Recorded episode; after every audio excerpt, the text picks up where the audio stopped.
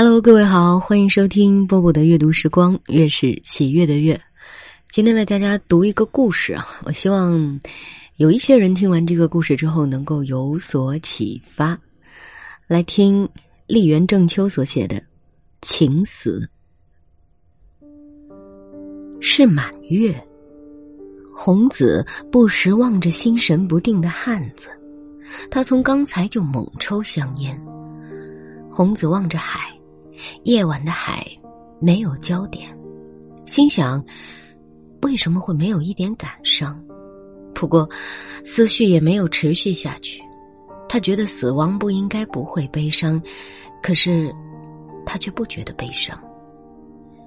背后的散步道路，每隔五分钟就有汽车经过，车前灯直射到他们两人的第一滴沙地上。他。递出药包，红子默默接过。他接着打开凤梨汁罐，红子拿着药包和果汁罐等他说话。他没有看红子，先吃了药。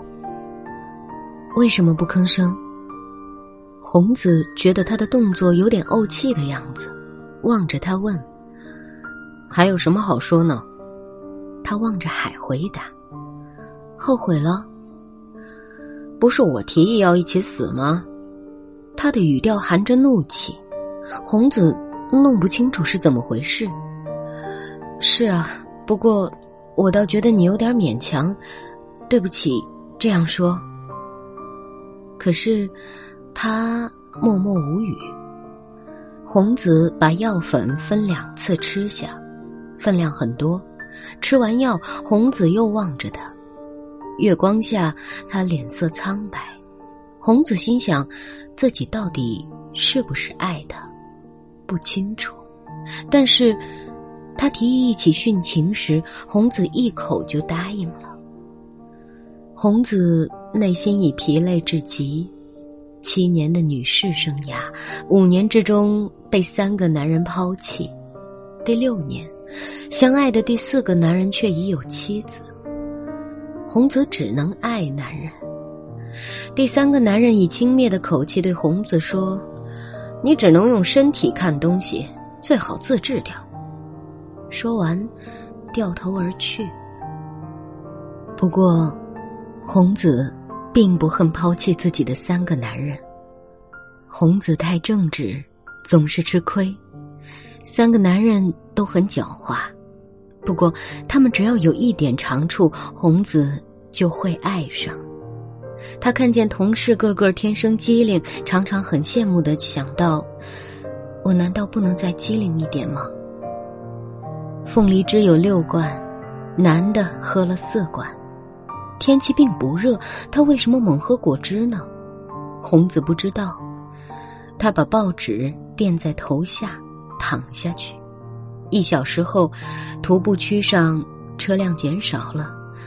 红子很想睡，但仍坐着望海。晚上没有焦点的大海，很像红子的人生。为什么不觉得悲伤？他又想了一想，仍然不清楚。没有肉体上的疼痛，我现在不会真的死吧？红子。早就很想睡，男的突然粗鲁的把他推倒在地，他竟忘记他也在这里。红子觉得自己在遥远的地方跟他相好，他张着眼睛，任由男的抚动身体，仿佛失去了意志。红子的身体随对方之意而动，他只清楚听到他的询问声：“为什么张开眼睛？”是啊，以前在这种时候。都闭上眼睛啊！可是没有说出来，他仍然张着眼睛，睡意比刚才更浓。他闭上眼睛，同时觉得男的正替自己整理衣裳。你还不想睡？我先睡了，亲亲我好吗？舒适的睡眠似乎来临了，红子。最先看见穿白衣服的年轻女人的笑容，那女人问：“醒来了？”红子知道那女人是护士，接着，红子觉得脑袋有点麻木，他想动动手，仍然麻木，动弹不得。他顿时了解自己昏睡将死的时候被人发现，送到医院急救。护士让他喝下果汁，他想，不知道他怎么样了。不过他没有问，为什么呢？他自己也不知道。右边的窗子放下了百叶窗，也许是白天。护士走出病房，红子胃很痛。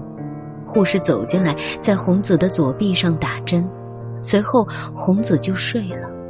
醒来日已暮，意识比先前清楚多了。百叶窗打开一半，隔着纱窗可以看到前方的建筑物，也许是医院的玄关。那建筑物的高处可以看到一块写着“德田外科”的大看板。红子心想，这儿大概是一楼。玄关对面可能是人潮汹涌的马路，玄关旁有三棵喜马拉雅山，一辆黑轿车。红子像听音乐一样听着外面传来的杂音，又昏然欲睡。不久，他觉得有人进来，拿针头刺入右臂。醒来，已到清晨了。一个老护士进来，打开百叶窗和玻璃窗，放下纱窗。以碧蓝的天空为背景，红子又看到了德田外科的看板。护士把装果汁的瓶子放在床边桌上，说声“想喝就喝”，便走出去。过一会儿，一个穿白衣的中年男子领着年轻护士走进来。红子知道那是医生。能说话吗？医生问，是沉稳的声音。可以。红子挺起上半身，坐在床上，这才发觉自己身上穿着淡蓝的浴衣。医生要护士离开，护士出去后，医生坐在床边圆椅上。红子突然涌现泪水，轻声说：“是不是他已经死了，我却活着？”红子低声哭泣。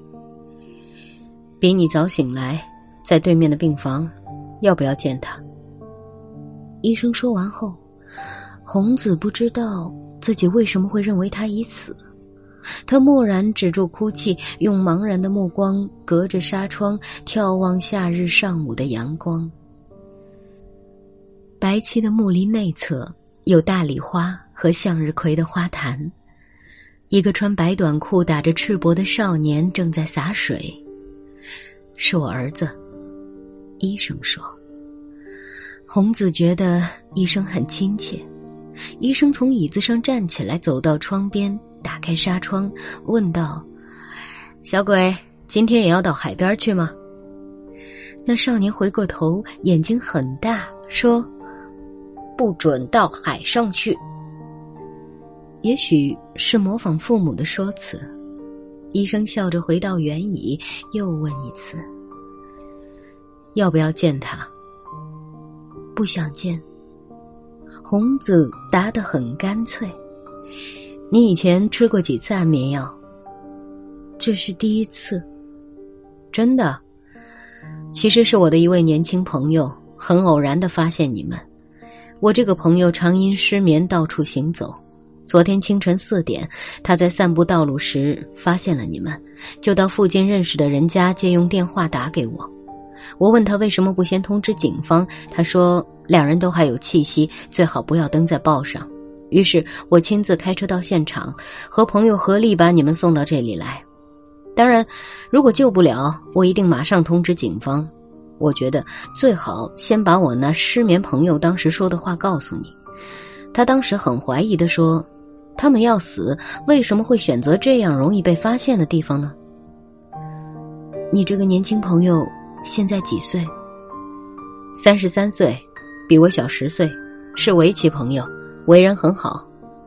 我叫护士帮忙把橡皮管从你们两个的嘴巴插到胃囊，让你们吐出安眠药。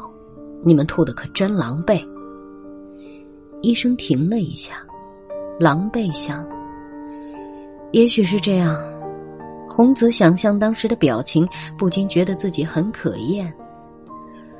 老实说，吐过后才知道你服下的是超过致死量的巴比妥粉末，而对方服用的只要连续睡两天就可以自然醒来的布罗巴林定剂。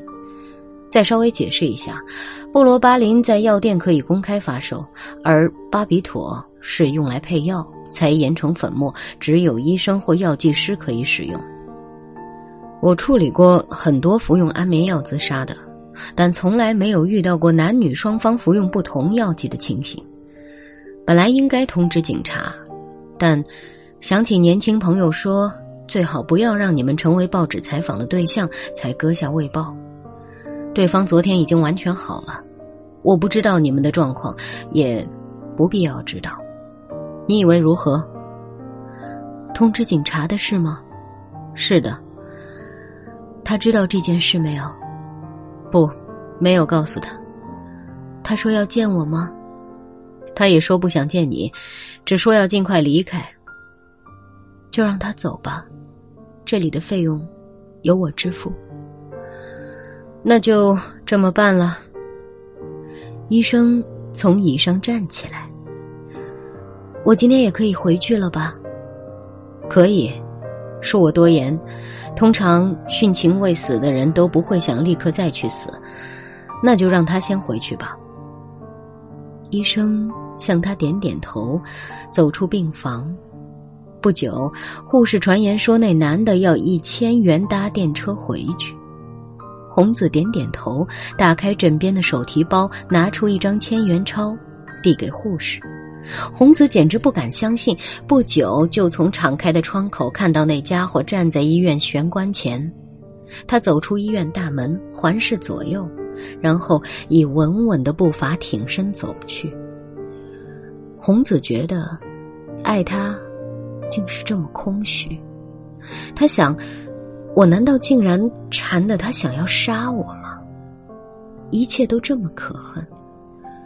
红子冲动的想尽快回公寓去，把沾有他味道的东西全部处理掉。他付清医疗费，向医生和护士道谢，走出了医院。阳光刺眼，走出医院就有一家水果店。他付钱买了三个西瓜，请水果店送给医院的护士。再过去不远就是巴士站牌，穿泳装的男女从巴士车道走过去。红子。想起了医生儿子晒黑的脸，他觉得白色的东西很刺眼。走在自己前面的男人，白衬衫，自己所提的白手提包，以及自己所穿的白高跟鞋都很刺眼。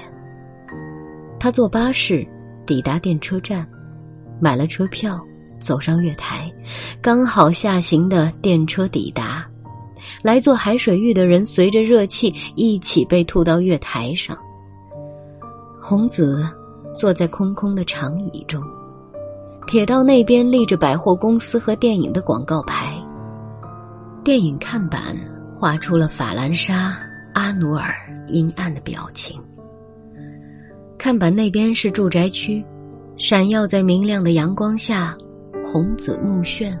想到我还活着，他用右手拇指和中指按住太阳穴。左右摇了好几次头，手指离开太阳穴的时候，他看见那家伙正倚着楼梯栏杆站立。他左边侧脸，对着这边。红子涌起一股厌恶感，不知为什么，这股厌恶感竟变成想冲喉而出的不快。红子忍受不住。随着厌恶感的高涨，他不禁对他涌起了一种近乎憎恨的感觉。红子不想看他，却盯住了他的侧脸，真不敢相信他穿的白衬衫在前天以前是我亲手替他洗、亲自用熨斗烫的。我曾被他拥抱过，曾在枕边互诉衷情。红子仿佛被人用什么粗糙的东西倒刮着肌肤一般。他往这边看，刹那间神情变得紧张凶恶，随即离开栏杆，从人群中往月台后方走去。他的形影看不见时，红子想到，这种厌恶感，大概会一直持续下去吧。好了，这个故事就为大家读完了。嗯，开头的时候说希望能给人一些启发，我相信你们也都明白这其中的道理哈。不要接受任何人邀约你一起去自杀。一起去另外一个世界的这种邀请，以及这个故事如果写后续的话，我觉得还挺多线索可以展开的。你像这个女主人公，嗯，字里行间你能感觉到她其实也并没有多爱这个男人，她只是对生活失望了，对吗？可是她又非常容易爱上别人，比如说她觉得这个医生好像很不错，那后来会不会有什么发展呢？还有啊，那个男人就这样逍遥法外了吗？其实，如果真的警察来的话，他所犯下的应该是故意杀人罪吧，或者起码是怂恿人自杀这样的罪。反正我是没有看到 文章有下一集，但是我觉得蛮想一下也挺有意思的。再次提醒大家，千万不要为情自杀，以及不要殉情。对。珍惜自己的生命，连死都不怕了，还怕什么呢？我是波波，在厦门跟各位说晚安。我坐在角落，看霓虹闪烁，这个城市一如既往的寂寞。我知道我的世界已经没有。过了这么多年，也应该忘了。时常会软弱，也总想洒脱。我那迟迟不来的爱情，你在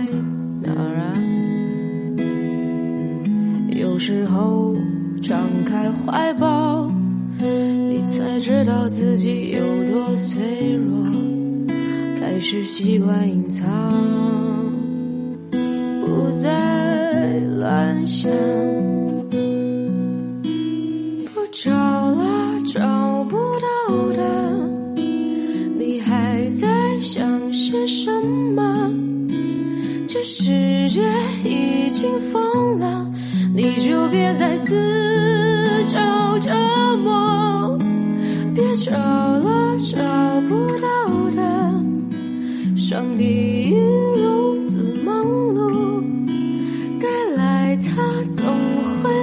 的，别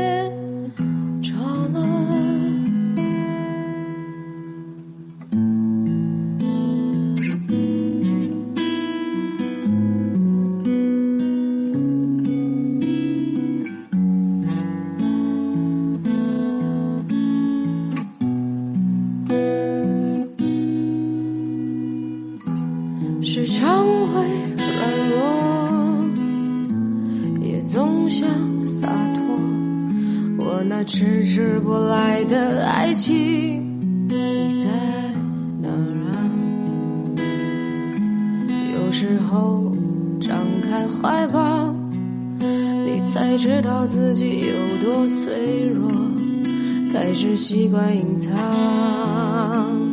不再乱想。不找了找不到的，你还在想些什么？这世界已经疯了，